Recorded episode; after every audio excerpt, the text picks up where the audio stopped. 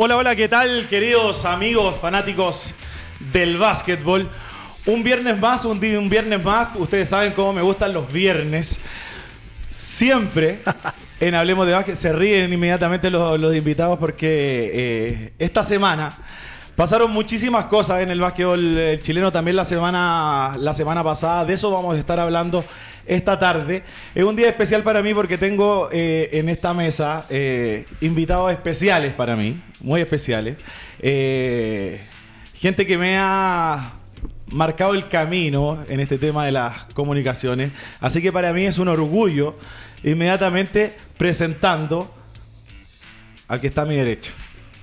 Muchas gracias. Camilo Zamora. Muchas gracias por venir, estar con nosotros, hablar un poco de básquetbol en este programa que lo hacemos con mucho cariño. ¿Cómo estás, Camilo? Muy bien, Rodrigo. No, de nada, por supuesto. Cómo no, no estar en este espacio para conversar de un deporte que tanto amamos, que tanto nos gusta, eh, donde han, en- ha sucedido muchas cosas también esta semana que ha sido muy intensa, muy importante.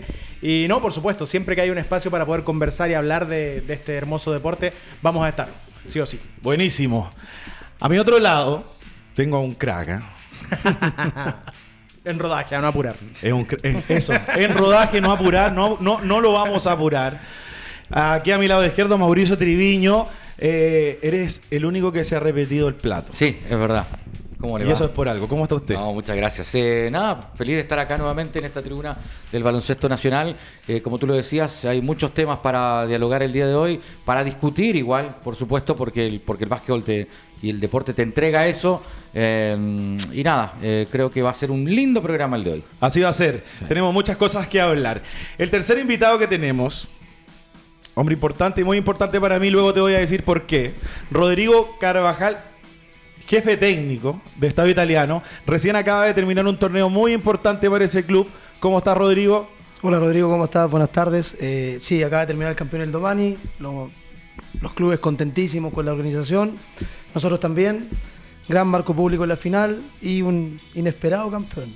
Como Sí. Fermín Osorio. Así es, eh, inesperado, inesperado campeón, pero muy interesante de analizar un poco lo que está pasando con ese, con ese club que finalmente se termina llevando el campeonato, eh, cosa que para el estadio italiano ha sido muy difícil conseguir campeonatos, pero es, es muy interesante lo que pasó con Fermín Osorio que se termina llevando el título. Antes que todo, antes que empecemos a hablar de todas las cosas que han pasado en nuestro, en nuestro básquet, hay que hacer la mención a una marca muy importante que ha estado con nosotros. Siempre hablo de la libertad, de la libertad que tienen las gallinas, cosa que eh, gente por aquí no tiene mucha libertad en su día a día, pero las gallinas eh, de huevos Colbún son libres y felices. Espectacular. Son los mejores, Tremendo. los mejores huevos. Y eso que sigue importante para, para los deportistas, para los basquetbolistas y para, toda la gente, para los niños. Exactamente. Huevos Colbún, eh, huevos de gallina libre y feliz. Está con nosotros desde el primer día en este programa, así que los saludamos y prefiéralos. De todas maneras. ¿No es cierto? Sí. Por supuesto. Así es. ¿Usted los probó?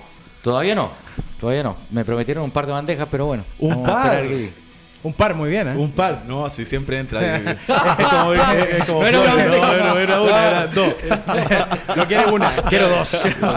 Bueno, muy poco. Muchachos, eh, comenzar inmediatamente. Quiero darles la palabra a ustedes porque hay cosas que pasaron el fin de, eh, en la semana. El fin de semana pasado pasaron cosas eh, importantes, no muy agradables para, para hablar, pero son cosas que tenemos que comentar.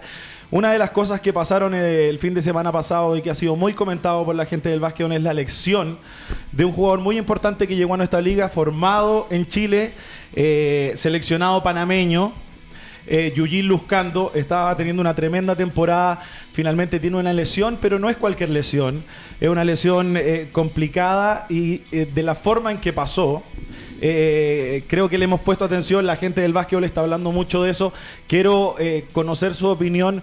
Porque se han visto cosas eh, complicadas por la situación de Eric Carrasco, que, que lamentablemente eh, yo creo que tuvo una muy, mu- una- una muy mala decisión Obvio. en tomar, eh, en meter la pata ahí. Eso es meter la pata. Eso es meter la pata. Literalmente. Final- finalmente, eh, Eugenio Luzcando se termina perdiendo la temporada, que es una baja muy importante para la Liga Nacional, para Puerto Varas y también para la selección de Panamá, ya que tenía ventana FIBA eh, aquí a la vuelta de la O esquina. sea, que se perdiera dos, tres partidos es grave igual. Exactamente. Cuénteme usted, Mauricio, ¿qué, qué, es lo Bueno. que, ¿qué es lo que piensa de esto que pasó? A ver, eh, yo parto siempre de la base, eh, porque hemos leído muchas cosas en redes sociales respecto a la intencionalidad, a lo mala leche, en fin, una serie de situaciones, pero por otras cosas que han ido pasando o que han sido recurrentes, eh, entre comillas, en, en- en el accionar eh, del juego de Eric Carrasco.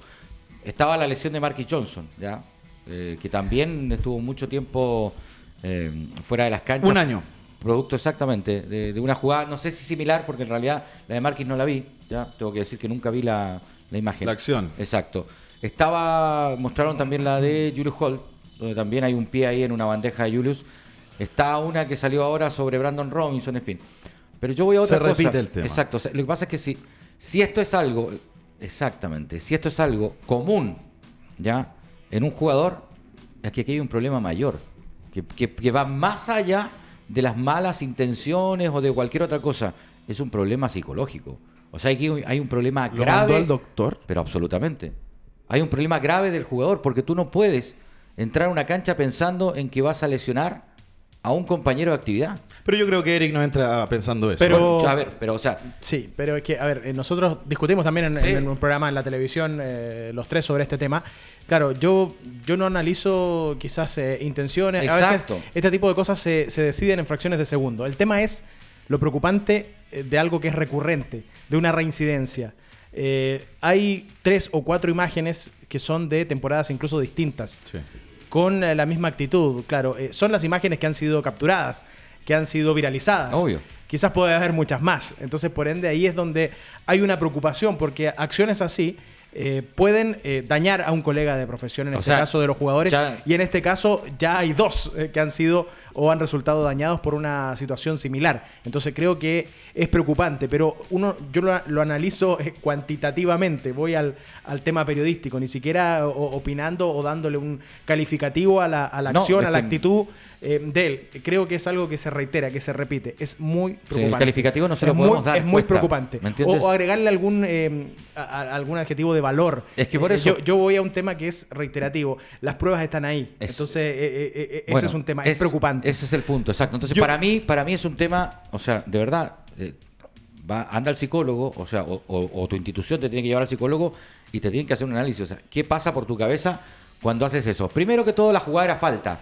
¿Ya? Era falta, ¿por qué? Porque es muy difícil para los jueces. eh, eh, No, no es difícil ver- para los ver- jueces. Ver esa situación. Eh, eh, Yo- era- era muy es difícil, era muy puede, difícil. puede ser complicado para los jueces. Es muy difícil. Pero cuando hay tres jueces, ¿cómo uno no va a ver? Primero, o sea, eh, Lo que pasa es que nadie piensa que te van a meter la pata No, no, abajo no, cuando tú vas sí, a con una mala eh, intención. eh, es muy difícil, eso. es muy difícil. Nadie va a es pensar que- algo es que- así. Es que no estamos, por eso digo, no estamos, yo no estoy hablando, saquemos la intención de, de- de- saquemos la intención de esto en, en- en este instante. No, sí, Mauricio, pero ¿sabes qué pasa? Mira, eh, La falta de Félix Ibarra Al a momento que lo Fernández pisa. Chávez, Es distinto.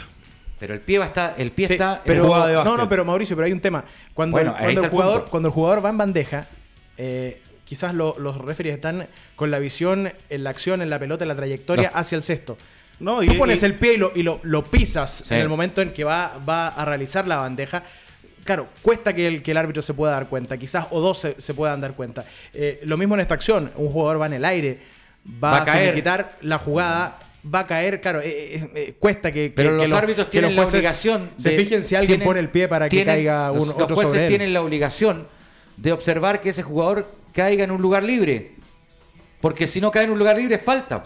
Es más, los jueces, si tienes tres en mecánica de tres, Claro. hay uno que está viendo la jugada, Exacto. el otro está viendo Y otro de, que la- debe de mirar las alturas de la cadera, Exacto. de, la- de las caderas hacia abajo, Hacia abajo. Ese y el otro que, que- ve de las caderas hacia arriba. El que tenía que estar Por viendo de la cadera hacia abajo tenía que cobrarla. Exactamente, Ah, cuando yo- va entrando y te cobran un favor de bloqueo, es porque ese árbitro está precisamente mirando de Yo, la, la yo, parte de yo quiero ir un poco más allá sobre, Vamos sobre, más allá. sobre este tema porque si esto hubiese pasado con cualquier otro jugador, a lo mejor no sería el tema tan importante como lo es hoy. No, no, con cualquier jugador tendría ¿Por que ser el tema. por qué te lo digo? Porque Eric Carrasco es un jugador referente de nuestra liga, es referente de nuestro básquet, ha sido capitán de selección chilena.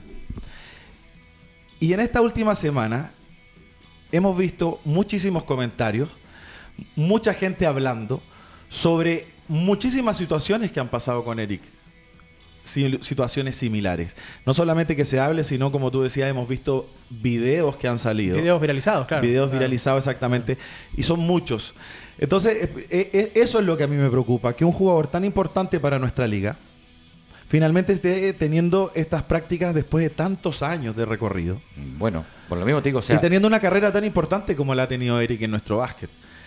Eso es lo que yo no, no- me, me cuesta un poco entender y me cuesta un poco el mensaje de alguna manera Ahora, que el- está mandando o qué es lo que estamos viendo. El mensaje es malísimo. ¿Qué es lo que estamos viendo de jugadores que queremos seguir? Porque yo siempre he hablado eh, la condición eh, eh, o lo profesional que es de alguna manera Eric Carrasco Totalmente. en su en su condición física, en preocuparse, porque no es un jugador que tiene eh, eh, que, que siempre destacó por un talento. Él es, él es un, jugador jugador, que trabajador. hace un jugador trabajador, trabajador. exactamente. Entonces, me parece, me, me- me- me da mucho ruido estas situaciones que han pasado con Marquis Johnson, que pasó con Julius Hall, que pasó con Brandon Robinson, que gracias a Dios Brandon Robinson tampoco tuvo una lesión, pero ahora lo que pasa con Luzcando, que es un jugador que todos esperábamos ver en una postemporada con Puerto Varas.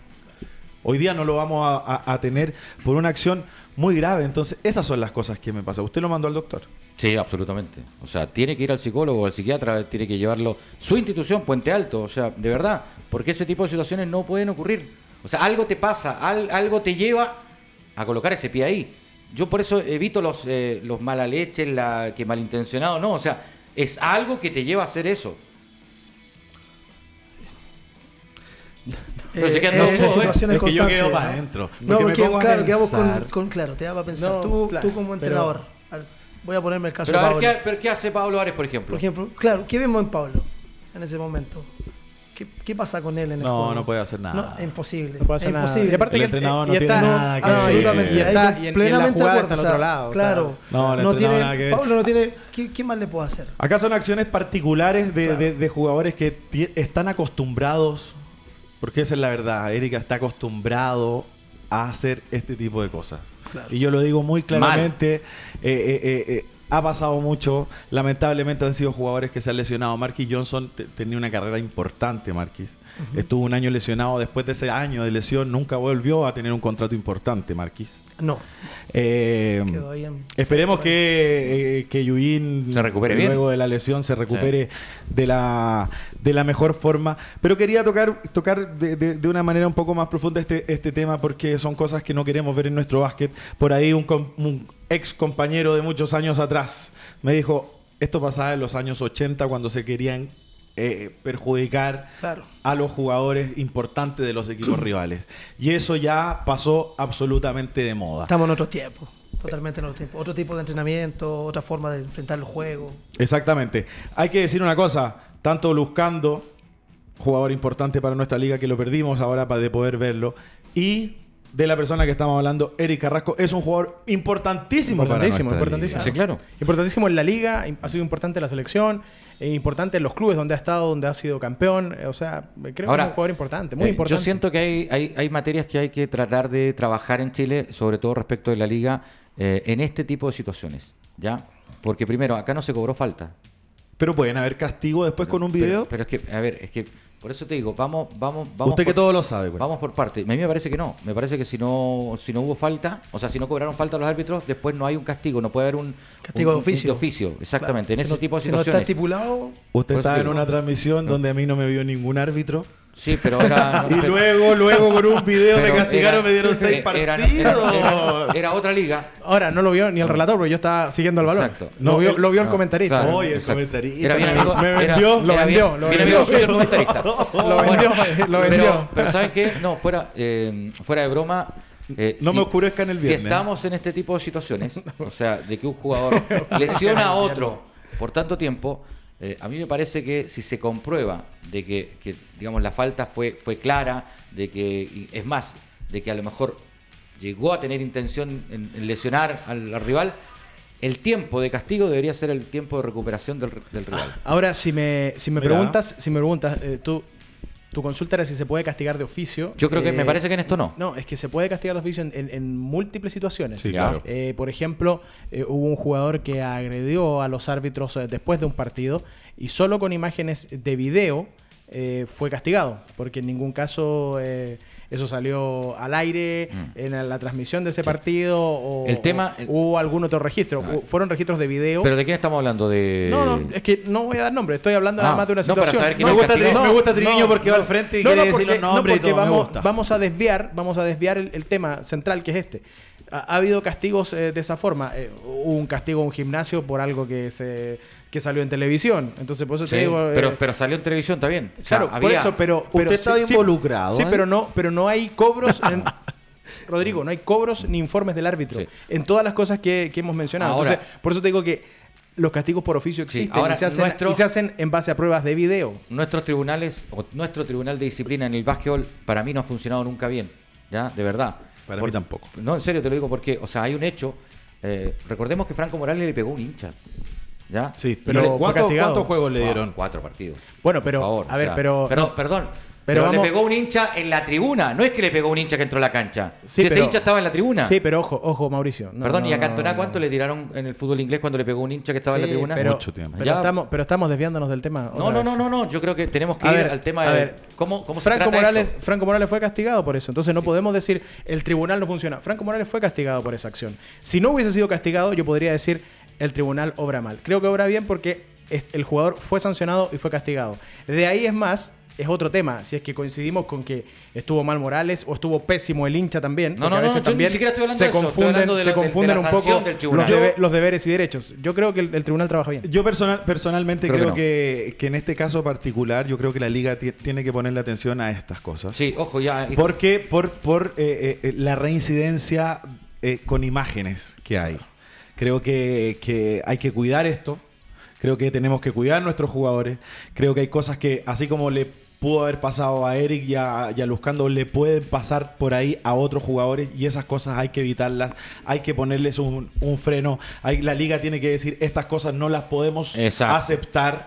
Y yo creo que la liga ahí tiene un tema importante a definir yo Y a creo, resolver. A resolver Sí, exactamente en, en las próximas horas, en, los próximos, en los próximos días. Es lamentable, pero bueno, son cosas que pasaron esta, esta semana, el fin de semana pasado, entre el- en el juego de Puerto Varas con Puente Alto, que aparte era un partido muy, impor- muy, muy importante para, para ambos. Todos los partidos Están son importantes. todos los partidos todos. importantes. Es Hoy. que la liga está terrible. Es que está terrible. Muy apretada la liga, muy apretada. Yo que veo, estoy muy metido en los menores, pero de repente uno pincha la liga, mucha red social. No, está muy ¿Y usted sabe lo que pasó ahora a mitad de semana? ¿Con qué caballero? ¿El señor del solar? Exactamente. Sí, lo sé. Hubo, hubo un, un tema que tampoco es agradable de poder conversar. Creo que eh, nunca deportistas eh, profesionales que, que salen con, con un doping positivo eh, son, son, son noticias agradables de comentar, pero son cosas que se tienen que conversar. Eh, José del Solar salió con doping positivo por marihuana. Eh, no se sabe, nosotros no sabemos, ustedes, Mauricio. No negativo se eh, llama, eh, en todo No, caso. no, no, Negativo no el negativo el nombre. término. Sí, no negativo el, término Mauricio. técnico, exactamente. Ustedes saben un poco más de lo que de, de a lo mejor los castigos que le puedan venir a, a José del Solar. Fuerte para él y también importante para el equipo de las ánimas, un jugador importante que lo pierden a O sea, mitad de temporada. Yo creo que el principal castigo para, para José del, del- del Solar es el hecho de que no va a poder jugar por la selección chilena. Ese es el principal castigo que él tiene. Eh, más allá de la sanción que quiero va a ser de un año, eh, si es que él no solicita la contramuestra. Si solicita la contramuestra y se vuelve a, a- digamos, y vuelven a encontrar eh, la sustancia que es la marihuana, eh, el castigo máximo son cuatro años. O sea, para el Solar es pesadísimo. Más por la edad que tiene. Hubo, hubo un doping positivo hace un, hace un par de temporadas de un jugador, Aranda. de, un jugador de básquet. Sí. Aranda. Y creo que fue un año. ¿Fue un año?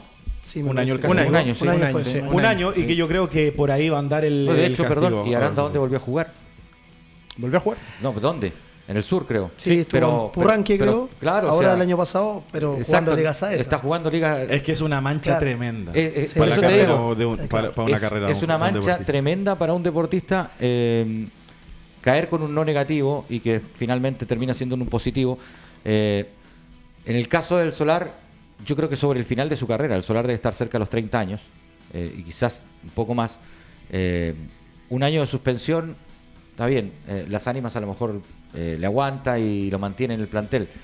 pero de ahí, por ejemplo, a que pueda ser nominado a la selección chilena nuevamente, me parece que va a ser imposible. Yo creo que más, lo- con, más con un positivo a cuestas. Creo que es muy difícil para un jugador volver a ser llamado a una selección chilena o a una selección de cualquier país cuando arroja un positivo. Yo creo que la, con la cantidad de jugadores que hay hoy día en nuestro básquet, sobre todo jugadores jóvenes, yo creo que del Solar, la selección Ya, ya no. Para mí el, eh, Claro. eh, eh, es, es, es el equipo el que, el que está muy, muy- eh, finalmente es dañado. ¿Por qué? Porque también del Solar es, es como un rostro importante de, la- de las ánimas. Creo que, si no me equivoco, es el O capitán sea, del es, el- equipo. es el capitán del equipo. Eh, si tú me, po- me pones una lista de jugadores, yo creo que el, el- Claro. el que menos pienso que va a salir de positivo es del Solar. claro, ahora. eh, Claro.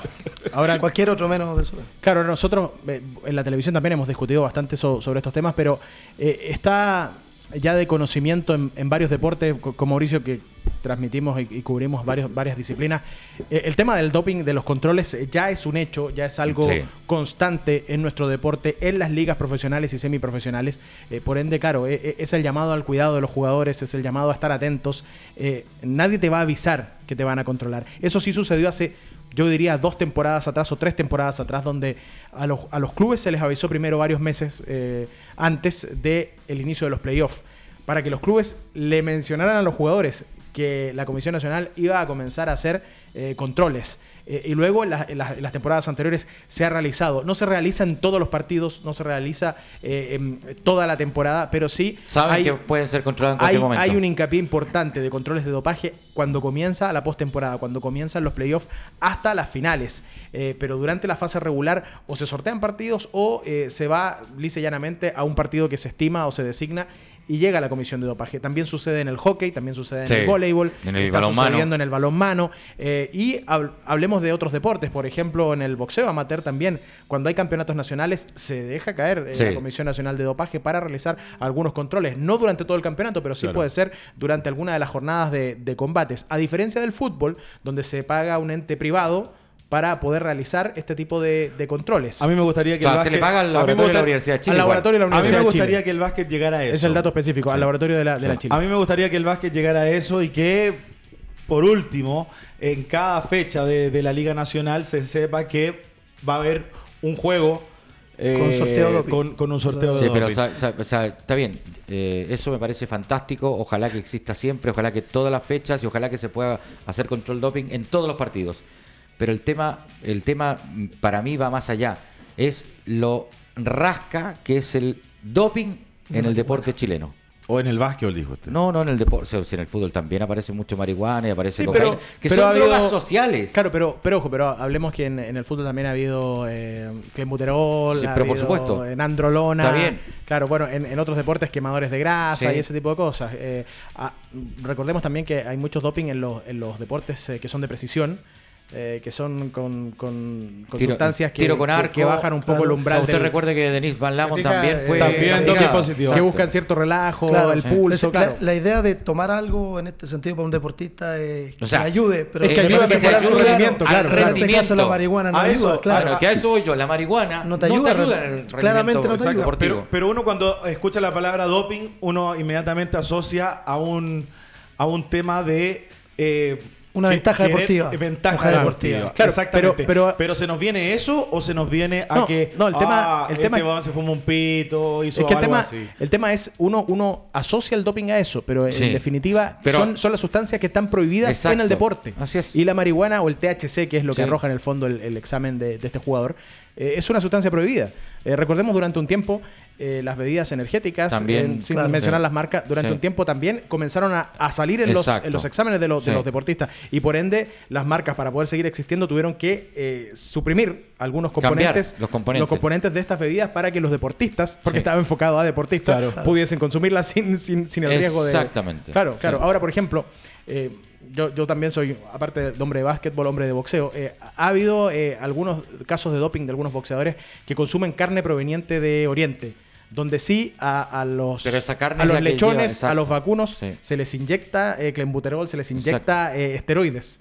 Para que puedan crecer. Para que- Y, y ya, claro, para que puedan crecer. Entonces, eh, el- eh, las comisiones de doping saben cuáles son los países que tienen ese tema y los que no. Por ende, si alguien alega en Chile que consumió carne con esteroide, claramente te van a decir que no es así. Lo Exacto. mismo si, si estás Menos en Estados que- Unidos. porque Menos no. mal que nosotros no tenemos ese problema porque comemos puro filete. Exacto. bueno, Te por ende, por ende ha, toda la razón. ha habido Sí, casos, sí. ha habido casos de gente que dice, no, es que comí carne de lechón, de cerdo. No, no, Sí, el, no, el tema, el tema es que No. este no negativo llega en un momento donde también hace una semana un O me tomé un tecito, esa era la otra, la, Exacto, la de, lo- claro. la de los futbolistas bolivianos. claro, Claro, el té de coca. Claro, Pero también es una droga social. No estamos hablando de algo que te va a influir Sí. en tu rendimiento o que te va a ayudar a, a mejorar tu rendimiento. Jarry, hace unas semanas, el mejor tenista que, digamos, También. uno de los dos mejores tenistas que tiene nuestro país en este momento, también arroja un positivo por otras eh, sustancias ya. eh, y también yo creo que va a ser castigado, o sea, no, no se va a salvar. Eh, el tema del, del- del dopaje es fuerte, es importante. En Chile se ha trabajado muy poco sobre el dopaje. La comisión debería ser un ente eh, independiente y hoy creo que todavía depende del IND. Entonces hay cosas que en Chile realmente aún no, no- no se han cumplido, así de simple. Eh, el, el- el dopaje ha estado inserto en todas partes. Hace unos años, eh, recordemos la operación Puerto en Barcelona, cuando cayeron los ciclistas, ¿ya? Eh, Y que es un clásico en el ciclismo. pero perdón, sí, pero, pero eran eh, transfusiones de sangre, Claro. eran ampollas de, Epo. eri- exacto, de EPO, de eritropoyetina, ¿me entiendes? O sea, una cosa que te, que te potencia para... Y en ese momento se habló, pero quedó en nada, quedó, terminó quedando en nada, de que Nadal estaba metido también en la Operación Puerto, de que estaba metido el Barcelona de Ronaldinho en ese momento, un equipo que corría mucho. ¿Y por qué te lo digo? Porque hoy cuando aparece el, el- doping de Jarry, yo me- puedo perfectamente pensar que los controles doping del ATP, del ATP, del circuito ATP, ¿Son dirigidos? son, son, son dirigidos. ¿Dirigido? Porque van a, van a, A tal jugar, van a- van a jugar un torneo de federación, que es el caso del- de, la, de la Copa Davis, que es un torneo de la Federación eh, de, de tenis.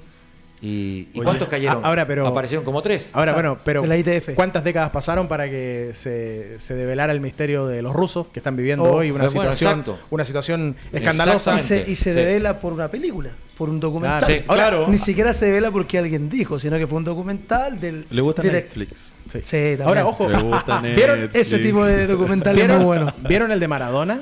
De DirecTV Sports. No, Estamos pasando el dato. ¿Fue doping Eh, Maradona? pero no, no, no, pero por ejemplo, ahí es, eh, si no lo han visto, véanlo, porque en el caso de, de, de cómo era tratado el tema del doping con, con Maradona en esos años, eh, de verdad que es interesante, da para verlo, porque usted estaba mencionando que si algunos controles iba- eran dirigidos, Dirigidos, claro. en ese momento eran dirigidos. Cuando, Absolutamente. cuando Maradona era una figura eh, especial, era una figura que, que generaba lo que generaba en ese entonces en el Napoli.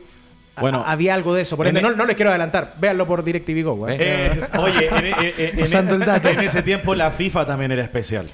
Sí, también, por supuesto. también era por especial. supuesto. Mauricio, yendo un poquito más al básquet, ¿le gustó? Hay gente escribiendo Sí, ahí está porque bien, por, está bien, está por bien. lo que dice ahí abajito de, usted, relator experto en todo. Claro, Maravilloso. maravilloso. maravilloso. ¿Le gustó?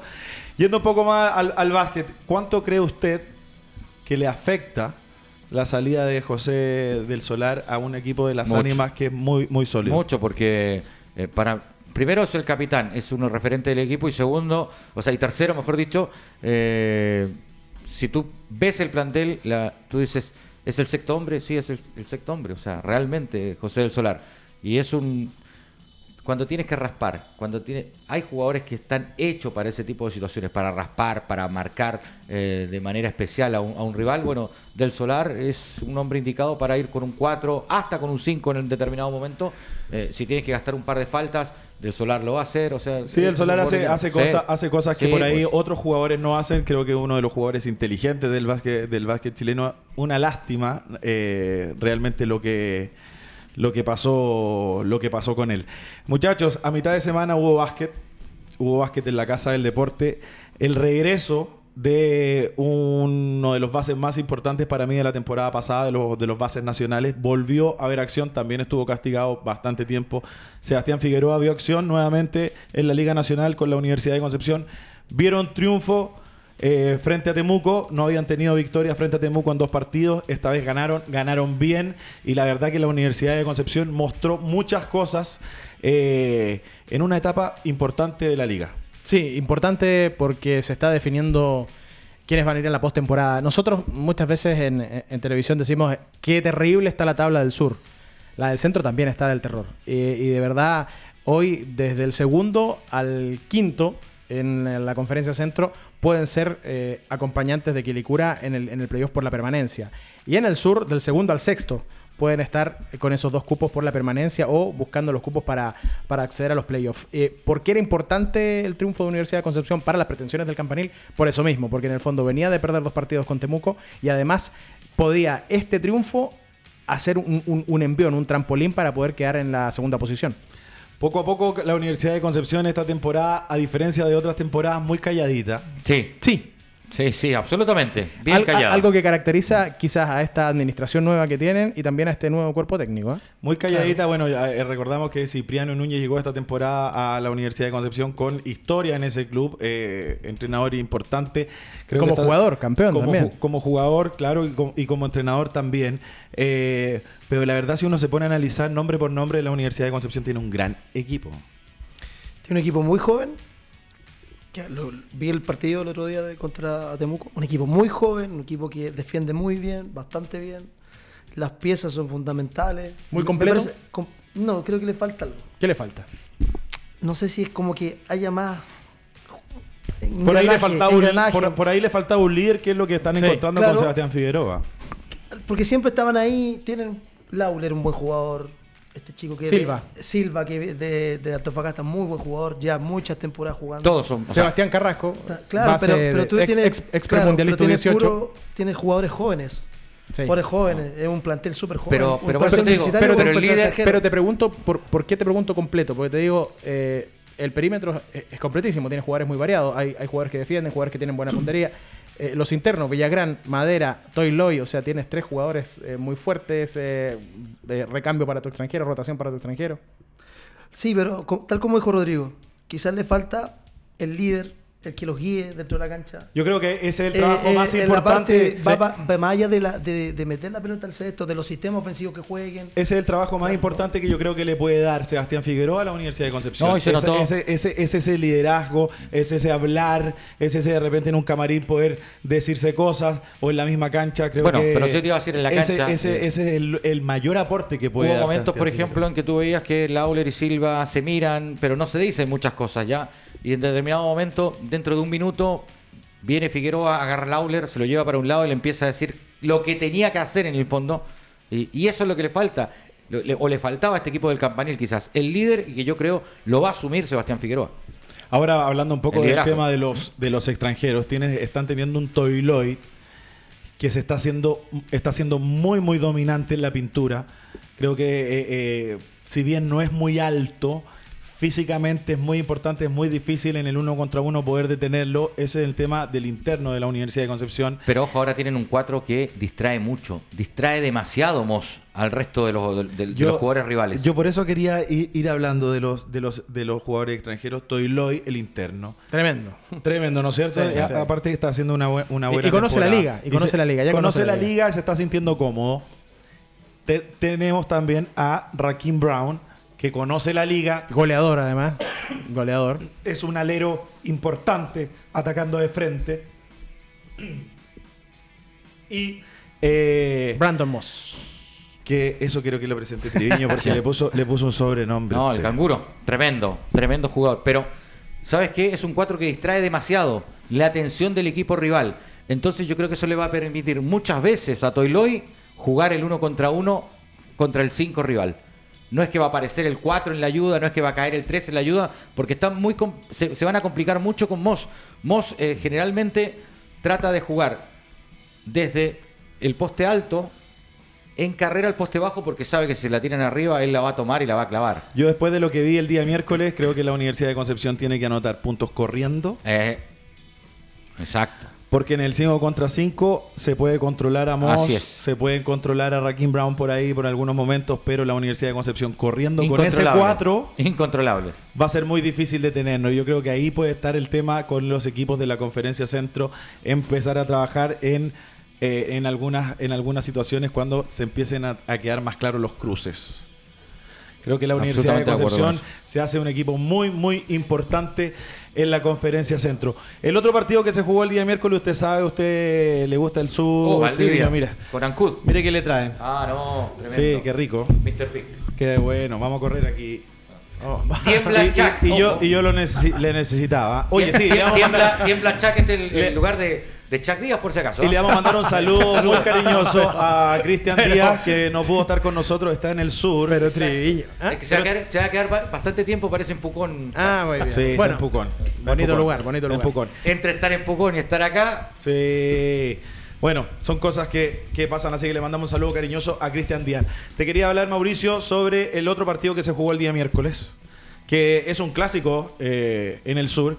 Venía... Oiga, bueno, ah, entre paréntesis. no está. ¿Le gustó? Muy Big? bueno. Mr. Big, muy bueno, sí. Muy bueno. Mr. Big Ginger Ale. yo- exactamente. No, y te tira así para arriba. Muy bien. Sí. Muy bien. Eh, Mr. Big está con nosotros. Escúchame. Eh, Ancud CDB. Ancud venía con una racha importante. Con buenos triunfos. Eh, eh, claro, triunfos, eh, creo que tuvo cuatro triunfos en línea. Eh, tuvieron cambio de entrenador también a, eh, a mitad de temporada. Ya poco a poco el equipo de Ancud está encontrando el ritmo que quiere el entrenador. Pero eh, tuvo un tropezón importante No, con la- el la- CDB. La, sorpresa es Valdivia. O sea, porque está bien, ante equipos parejos tú no haces casi 40 puntos de diferencia. Es como muy difícil. Es la forma como controló Valdivia a Ancud. Eh, el trabajo de Alessio sobre eh, los internos o los hombres que eh, jugaron abajo en- de la tabla en Ancud. Eh, lo que aportaron hombres que no habían aparecido, como Lalo Sepúlveda, como Pancho Jara, eh, sobre eh, 15 puntos. Entonces, aparecieron todos. Ahora, por ejemplo, yo lo, lo quiero poner quizás desde la otra vereda, que me parece bien, por eso no, me gustan e- este tipo de programas donde uno puede conversar, Eh, igual que, que- que como lo hacemos en televisión. Eh, tú dices lo que sorprende Valdivia. A mí me pasa un, un fenómeno que me resulta extraño. Ancud tiene actuaciones muy sólidas, dos, tres partidos, y luego tiene estas lagunas que han sido también constantes y recurrentes. O sea, eh, Puente Alto le dio una paliza en Santiago Sí. y venía de cuatro victorias consecutivas. Consecutivas. Ahora lo mismo, logró obtener nuevamente victorias importantes y recibe una paliza Y después cae. por parte de Valdivia. Claro, entonces creo que creo que también se puede analizar Ahora, de esa forma ese fenómeno, ¿o no? yo veo un Porque mérito- Puede, puede ser, por eso le pregunto a, a- a los técnicos. Puede ser eso también, ¿o no? Porque Sí, algo, algo, algo está pasando. ¿Qué es algo lo que está- pasa con esa algo estás, irregularidad? algo estás haciendo mal porque estás con esa irregularidad. Puedes ganar cuatro partidos sólidos de forma contundente y luego pierdes por goleadas. Uf, juega un poco la parte táctica, viene, como viene también físicamente. Puede que los cuatro juegos muy bien y el último se caen físicamente.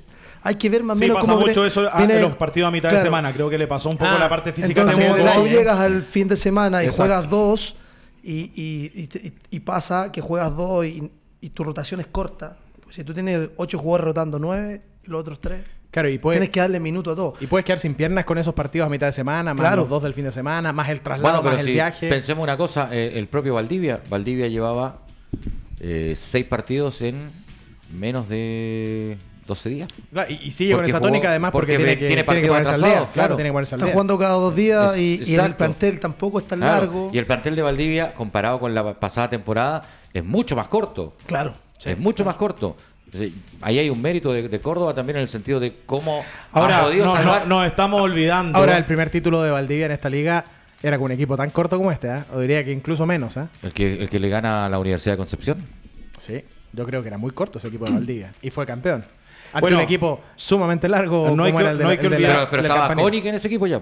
¿Quién está? Oh, Koenig. Ah, bueno, Sí, ahí se alargaba el, alargaba el el roster y la rotación del equipo, Un gran saludo para él, ¿eh? un abrazo. Saludos para Mauricio. No me lo vengan a chaquetear aquí, No, por no, favor. no, no. no hay- Los que lo chaquetearon fueron los árbitros. Los árbitros, sí, los árbitros. Le gusta a usted todas las cosas que pasan en el CDA. ¿Sabes por qué lo chaquetearon? Porque resulta que lo iban a expulsar y no sabían cómo se llamaba.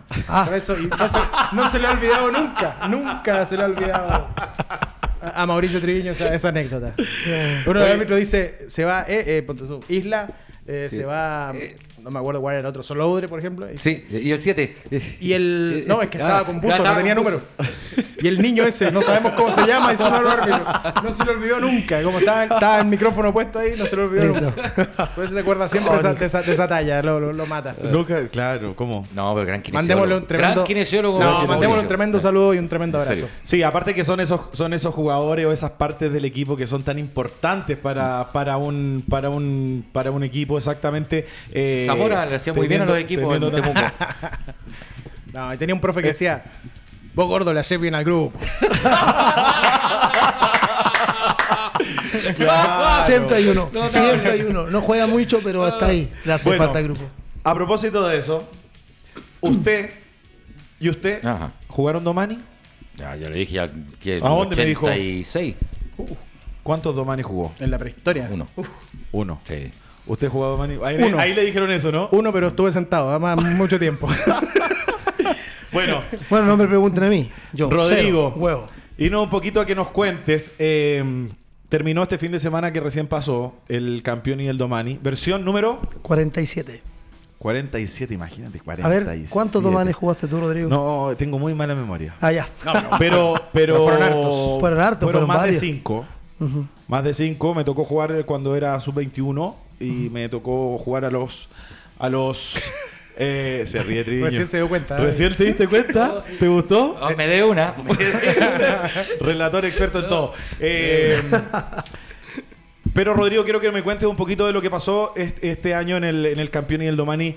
Eh, hubo un equipo que fue campeón, que es eh, Fermín Osorio. Así un es. equipo que eh, hizo el recorrido completo. Largo jugando. Predomani, no solamente este Predomani, sino Predomanis anteriores donde, anterior. donde no habían tenido la posibilidad de clasificar en, en, en, en- en Domanis anteriores. Y finalmente se terminan llevando un campeonato que quieren muchos equipos frente a la final, frente a la Universidad de Chile de Mauricio Cuadra. Cuéntame un poquito, Rodrigo, cómo estuvo el Domani este año.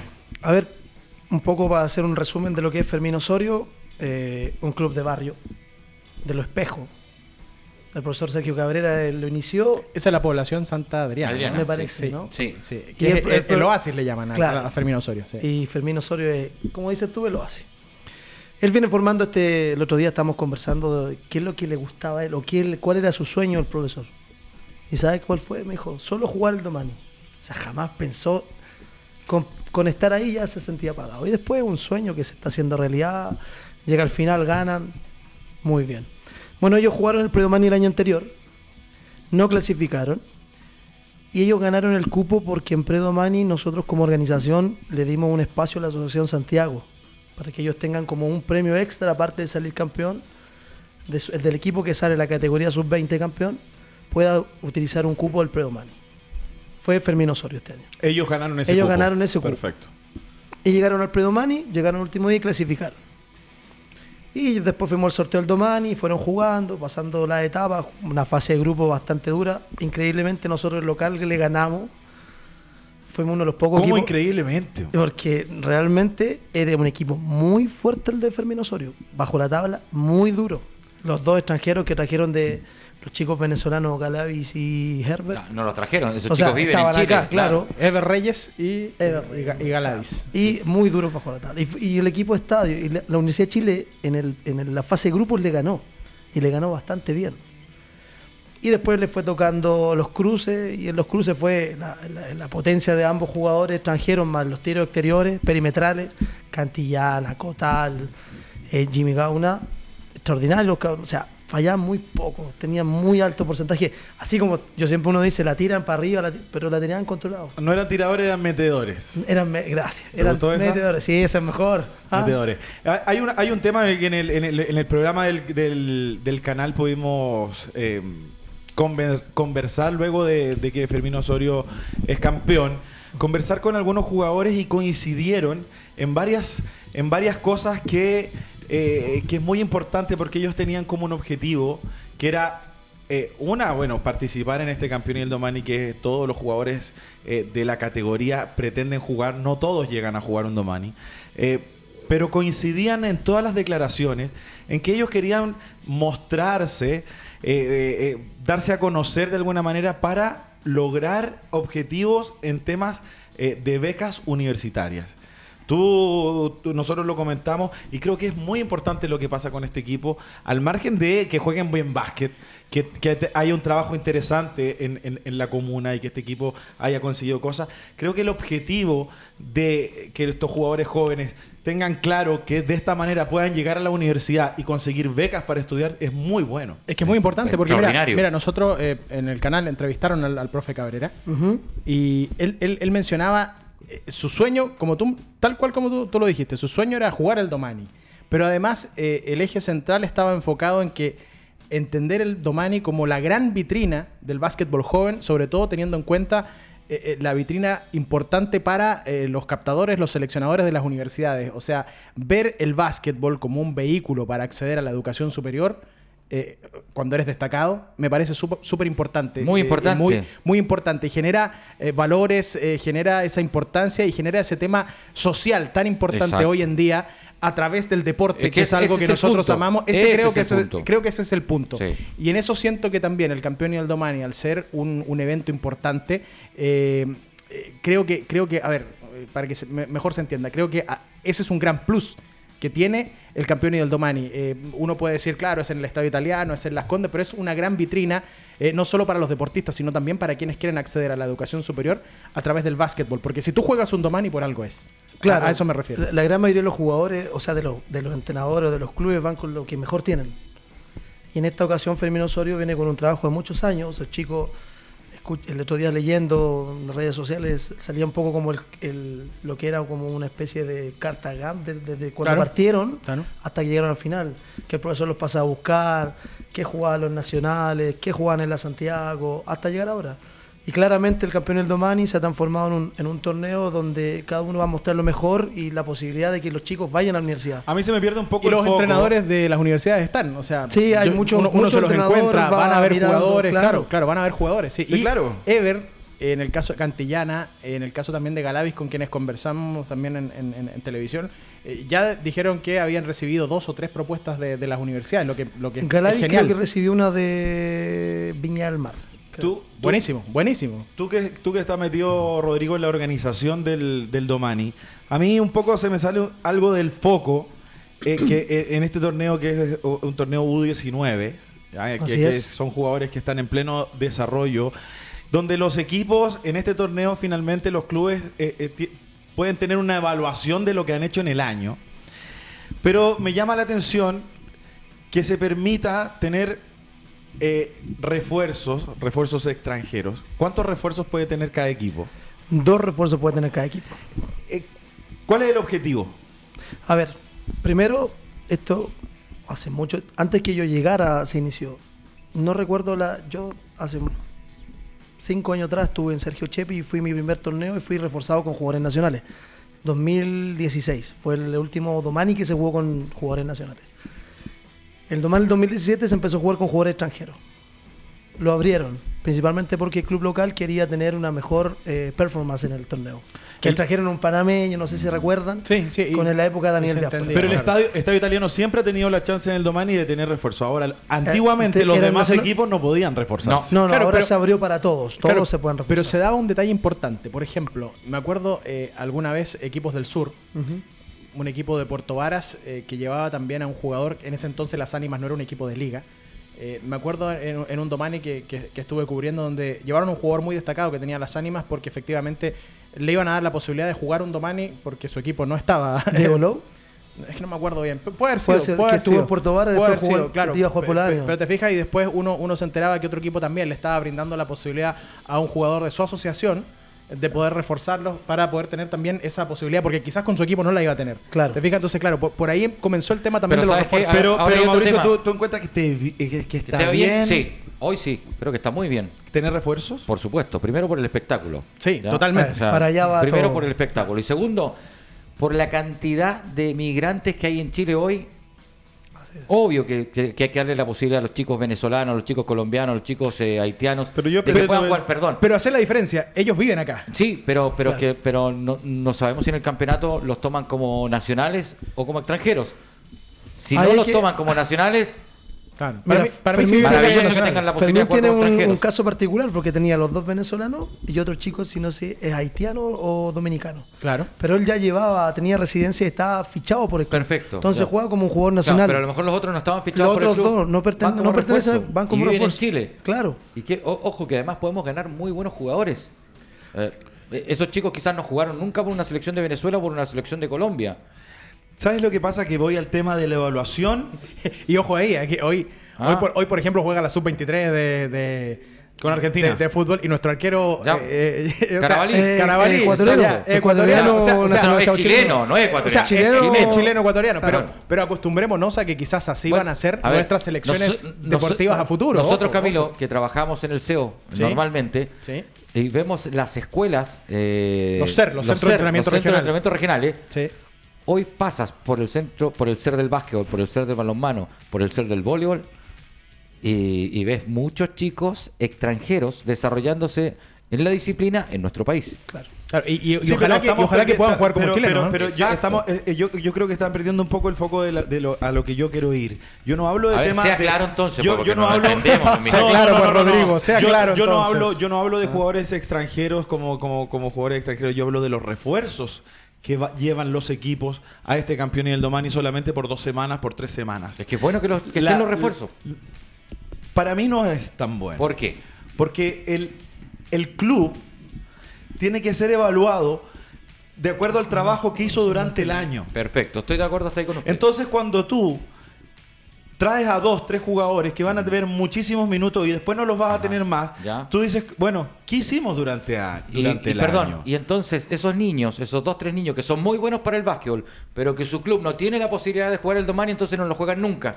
Pero ¿por qué no si hay un pre-Domani y tiene No, la no, no, posibilidad pero, de... Sí, pero hay un cupo, Me o acabas de sea- decir de que. O sea, el pre-Domani te tres entrega tres ¿Cuántos, cupos. cuántos Tres equipos, tres cupos, cuántos tres equipos hubo en, en el Domani? 18. Ya, imagínate. Ya, 17 pero, de club. pero si están de refuerzo es porque sus clubes no fueron al Domani. Claro, es que yo creo que, yo creo Porque que si hoy... no, no serían refuerzo, irían por sus clubes. Claro. Vamos a poner un caso nacional. Boston Claro. trajo a Nicolás Villagrán de Puerto Varas. Exacto. Claro. Y él era su último Domani. Y le hizo muy bien al club porque le ayudó a que todos los jugadores de Boston College subieran Claro. Yo, su eso, rendimiento. yo eso iba porque a veces le das la. No, no estoy hablando solo de los refuerzos extranjeros para el Domani, pero a veces le das la oportunidad a un chico de un club que quizás no va a clasificar a que pueda reforzarte le- y a que pueda participar. Yo, Claro, le, yo le eso voy a dar un ejemplo y usted que está aquí. Estado italiano. Estado italiano debería prepararse todo el año para jugar el Domani. Finalmente llega eh, diciembre y están buscando como loco jugadores extranjeros y refuerzos. Entonces, el trabajo del año, el trabajo que tiene que haber, ¿en qué queda? Ahí estoy de acuerdo Entonces, contigo. ahí pero, es lo que yo- Pero lo otro, o sea, Ahora, pero, tres nacionales. Pero, pero nosotros lo analizamos, a ver, eh, como, como pensando en el espectáculo. Absolutamente. Para mí, siempre que los equipos puedan reforzarse, con dos refuerzos, yo creo, va a ser siempre atractivo. Uno, porque también es un evento donde la gente paga un ticket, o sea, no. Mejoras no- el espectáculo. Mejoras el Sí. espectáculo, claramente. Entonces, yo, yo creo que es un plus importante, porque es la discusión que tenemos también cuando la gente dice la liga tiene que ser Sí, sin extranjeros. claro, y ahí exacto. Espinosa dice, no, No, tiene que ser tiene que con ser- extranjeros. exacto. Es que es por Claro. eso te digo, el, el- Claro. el campeón y el Domani juegan jugadores que están absolutamente en desarrollo. Exacto, estamos de acuerdo. Eh, sí, sí, donde, están en donde- desarrollo. donde no solamente los jugado- vemos los jugadores, sino vemos el trabajo de No, clubes. Pero esos tres nacionales buenos que no, por ejemplo, su equipo no viene al Domani, que los va a dejar fuera, no lo puede traer otro equipo para que se muestren. Sí, sí, sí, hay Ahora, un tema y, estábamos hablando también del, del tema social, o sea, creo que eh, los, los hijos de inmigrantes eh, que están viviendo ahora en nuestro país, Son eh, la, chilenos. idea, la idea es que puedan jugar como chilenos y que puedan ser aprovechados. Y qué mejor si es en el básquetbol, Exacto. o sea, un deporte donde además necesitamos para competir internacionalmente Contextura un biotipo Claro, un que no biotipo tenemos comúnmente, chileno, claro, claro. distinto al chileno. Entonces, por ejemplo, lo que, lo que se está viendo hoy en el voleibol, lo que se está viendo hoy con el básquetbol, en el fútbol, desde, desde muy chiquitito estamos viendo eh, niños que son ecuatorianos, Exacto. colombianos. Tú conoces un caso también de unos chicos que son de verdad tremendos eh, futbolistas. ¿Te, te imaginas que ese chico no pudiera jugar por Chile? El, el colombiano, el niñito Quiere muy jugar bueno. por Colombia, le digo al tiro. Ya, pero- Me pero imagino, bien, pero, pero, pero, pero, pero está formándose acá. Está- O sea, a eso voy. Ese es el sea. tema. Los jugadores jóvenes que sea cualquier nacionalidad, cuando se desarrollan aquí, pasan a ser Bueno, jugadores eh, Católica. Son tuyos, tú lo sientes. Exactamente. Ahora, Ojo que Católica también está teniendo Católica jugadores. tiene. eh, bueno, partida tiene un entrenador venezolano. claro, claro. Tiene un entrenador en formativa. Pero he visto unos jugadores colombianos tiene- creo que son tiene- bien interesantes. Sí, un, tiene un chico bastante interesante. Siempre el que me ganó el torneo El clavado. que ganó el torneo clavado. clavado. Ojo, ojo, un- un- una clavada Eh, espectacular. una clavada, ¿eh? el ¿Por qué se Superman. ríe? El. Superman. Siempre le ha gustado qué? La arepa. La arepa. ¿A quién? ¿A usted? ¿A usted? Ah, Qué a rica la arepa en todo caso. Uno, uno que es bueno para comer. Las arepas son maravillosas. Son maravillosas. Oiga, ¿y el, ¿y el niño de Temuco hoy día no había contacto? No, ¿sabes qué? Víctor Fruller nos tiene votado. Víctor, Víctor Alex. Víctor Alex. Víctor Alex. Un Nos crack. tiene votado. Un Pero crack. Ma- Ma- Maxi, Es que- es que- Maxi, tenemos, vamos, vamos a estar hablando con Ojo, Samuel, ¿ah? Ojo, Samuel que si, Lerner. es que si en la radio le dan, imagínense cómo le dan en la televisión. Entonces, si sabía que hoy día íbamos a estar los tres acá, No. yo creo que no se, no se arriesgó a contestar el teléfono. ¿eh? Oye, muchísima gente conectada, le están mandando muchísimos saludos. Está, bueno, Saludos para eh, eh, todos. Jorge Eduardo Pacheco. Ah, como siempre. eh, Jorge César Pacheco. Yantén. ¡Oh! El Pato Don Robles, César. Fast Break. Saludos. el Pato. Pato Robles. Ah, Pato Robles. Pato Robles también. Gran saludo a Pato Robles. Sí. Gran saludo a Pato Robles. Eh, Rayén Sala, Jano Ruiz, Patricio Ramírez, imagínense. Yo, Patricio qué bonito, ¿ah? Ramírez. ¿Sabes qué? Qué bonito porque es mucha gente de básquet. Eso es súper importante. Muy bonito cuando, cuando la gente del básquet se junta, puede conversar o puede eh, participar, interactuar con, con esta conversación, Rodrigo. Rodrigo Reyes también, muchos saludos. Mucha gente conectada eh, en el programa. Así que, muy importante. Tiembla, Vamos- Chuck. Tiembla Chuck. Ah, está conectado Chuck, ¿ah? está, con nos- está con nosotros. Saludos a Cristian Díaz, lo tengo aquí al lado. Oiga, pero haga, haga que Chuck disfrute el programa. No, No, no le meta, Sí, no le está meta metiendo presión y miedo. presión. Le mete Capaz que, presión. capaz que quiera terminar las vacaciones ahí y después tenemos problemas. ¿eh? ¿Eh? No. Le va a generar un problema, persona. ¿Por qué hace eso usted? Tremenda persona. ¿Por qué hace eso? Usted le mete presión ahí. El hombre está disfrutando sus vacaciones en el sur Está del país. trabajando, ¿no? No, En la Araucanía. Ah, está trabajando. No, y eso que está en rodaje. Y- no, y está en rodaje, viene, viene. Viene de vacaciones. No, no. de Mauricio está en rodaje. No, no hay que apurarlo. No hay que apurarlo, no hay que apurarlo. Hay que apurarlo. ¿Usted se queda este fin de semana aquí en, Nos quedamos en acá, sí, Santiago? sí, sí, sí. ¿Y usted? ¿Eh? Yo voy a Puerto Montt. Va por el curanto, dice. No, no, no, no. ¿No? no. ¿Va por la Liga Nacional?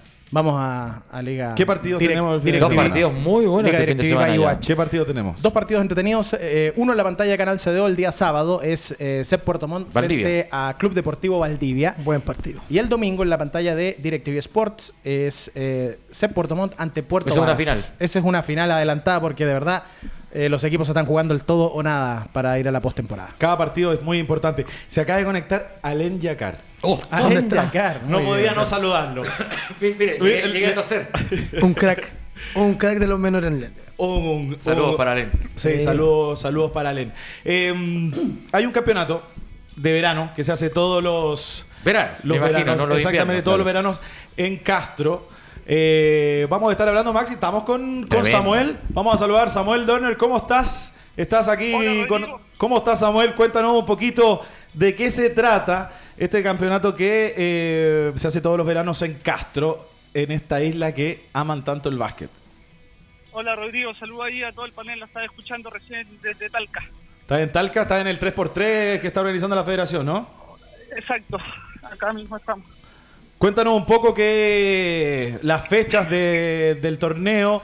eh, ahí supe que hay un campeonato de triple, van a haber personajes ahí participando. Claro, hay un campeonato de triples donde vamos ahí a estar eh, con, bueno, contigo, el primer invitado, Marcelo Ruiz, Popeye Imagínate. y Leonel Méndez. Uh, con la De dormilona. hecho, Sí. Le- Le- Leonel va a estar eh, dirigiendo a un equipo. Va a estar dirigiendo el Leo ahí a un equipo del torneo. ¿Cuántos, cuántos equipos, cuántos equipos participan? Mira, tenemos seis equipos este año, eh, son cinco de la isla y uno que es de Calbuco. Perfecto. tenemos permitido dos refuerzos por equipo y esos refuerzos eh, son jugadores que han jugado liga. Te nombro algunos, Ronald Cruz, eh, Harold Funk. Gallardo. Escúchame, Samuel, ¿cuándo comienza el torneo? Partimos el domingo 26, lunes 27 y martes 28 fase de grupos. Miércoles 29 se queda libre porque el gimnasio lo ocupa Deportes Castro. Hay partido de liga, ¿no? Hay partido de liga, partido atrasado con Valdivia. Perfecto. Y 30 y 31 semifinales y finales. Y esa fecha es el campeonato de triple igual. Entiendo. Bueno, toda la gente del básquet de la, de la isla ya sabe, va a haber básquetbol en Castro. Torneos siempre están, tan entretenidos los torneos de verano. Verano. ¿Sabes qué? Yo me perdí muchos años jugar torneos de verano. Eh, cuando estaba activo en la liga profesional nunca iba a los torneos de verano y cuando ya me retiré me invitaron. Y yo dije, ¿cómo pasó tanto tiempo que no fui a estos torneos que se pasa tan bien? Claro, pero el tema es que la- las ligas terminaban en los veranos, la, la, la de mayor terminaba en enero, Claro. Claro, la, la- la liga luego también terminaba, o, o- o como ahora que pasa de largo por el Es, verano. es- es verdad, porque nos tocaba estar jugando playoff y había unos que habían quedado eliminados Pero y andaban eso, jugando. Claro. Recuerden que no se jugaba en verano Eh, eso prácticamente. era- eso era- decían, decían que no se podía jugar en liga en verano. Claro. Así es. Ah, pero usted dice que había jugadores de torneos de verano, entonces, pero aunque eran de liga, aunque eran de liga, Claro. que Eso no fallan, no que han, fallan, que han no eliminado no bien temprano de, Sí, de la claro. liga. A- Así como hay, hay jugadores jóvenes que esperan el campeón y el domane, hay jugadores profesionales que esperan los, los torneos de verano. de Sam- Claro. Samuel, eh, algo, al- algo más que quieras contarnos del, del torneo. No, se viene, se viene interesante. Le vamos a hacer un homenaje ahí a, lo- a los tres jugadores que te nombré. Eh, un reconocimiento a la trayectoria. Y de eso más que nada. Estamos esperando en Castro. Yo voy a. Yo, yo, yo, voy, ir, pues. yo voy, yo voy. Aparte voy a ir a enfrentar ahí a Popeye. Vamos a ir a ganarle ahí en su Van a casa. estar Epa, en su epa, casa, en su epa. casa. Eh, prepárate Popeye, el- el Mur-. Murta, ya sabéis. Van a estar meta triple ahí, ¿eh? Sí, claro. Tres, Exacto. tres, tres, tres, tres, No, tres, tres. espérate, espera que van a- Hay que pedirle una pelota a cada uno. Sí. Una pelota para cada uno. Cada uno juega con una pelota. ¿Viste? Está bien, Samuel, te agradezco mucho que nos, que nos hayas contado lo que iba a pasar la próxima semana en, en Castro. Te mando un saludo cariñoso. Nos vemos pronto por allá por la isla. Saludos a todos ahí, un abrazo. Abrazo. Un abrazo, Un Samuel. abrazo grande. Muchachos, el, el programa pasa rápido. ¿ah? ¿Estás seguro, Samuel, que lo quiere llevar a la isla? Yo eh? también, yo lo estaba pensaría, yo lo pensaría, pero bueno, bueno, sí. bueno, bueno, bueno, Sí. bueno, bueno. Pero bueno, Es maravillosa la He isla. hecho ¿eh? tanto de menos el sur triviño. me parece. Yo, yo también, de todas maneras. Es maravillosa No, la pero isla. yo más. Es maravillosa la más. isla. Aquí mi tío. Ah, no, ¿verdad? ¿Verdad? que- lento. Usted está comentando la Liga Centro. Como si yo fuera el... La Liga La Liga Metropolitana. Metropolitana. Bueno, seguimos en la lucha.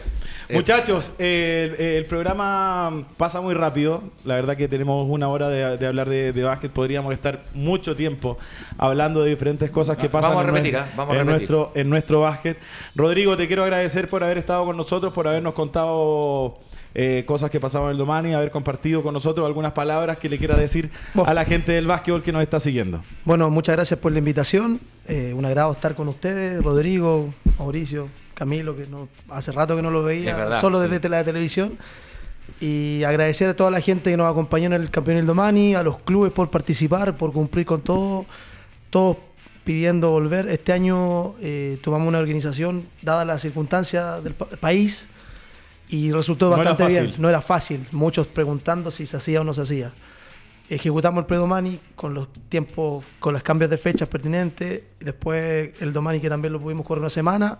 Y estamos contentos y le agradecemos a todas las personas que nos acompañaron, los clubes, árbitros, todo, todo, todo, inclu- incluido la gente del propio club, eh, el, el canchero, la señora del aseo. Así que no, muchas gracias, agradecido por, por la invitación y esperamos tenerlo en alguna oportunidad ya en el club, en, en Estadio Italiano, en un, en un domani, quién sabe, para alguna actividad. Ya nos, vamos, ya nos vamos a ir a dar una vuelta al Estadio Italiano. Muchas gracias por venir a estar con nosotros, Rodrigo. Gracias. Camilo, te agradezco mucho haber estado con nosotros. Algunas palabras para la gente del básquet eh, en estos momentos. Sí, no, eh, bueno, muchas gracias Rodrigo. Esperar que se repita, por supuesto. Encantado de estar aquí para hablar de básquet. ¿Lo pasó bien? Contigo. Sí, lo pasé muy bien, me reí mucho. Me tomé la vida enterita. Soy un, un buen, un buen invitado. Un buen invitado. un buen invitado. Te iba a decir algo. ¿Tenía sed? Tenía sed, no, pero a- algo importante. Eh, como siempre digo, eh, cuidemos eh, el deporte.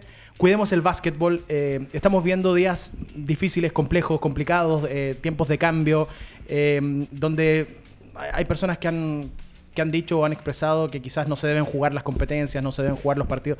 Creo que el deporte es sumamente importante, el deporte es vital en nuestra sociedad.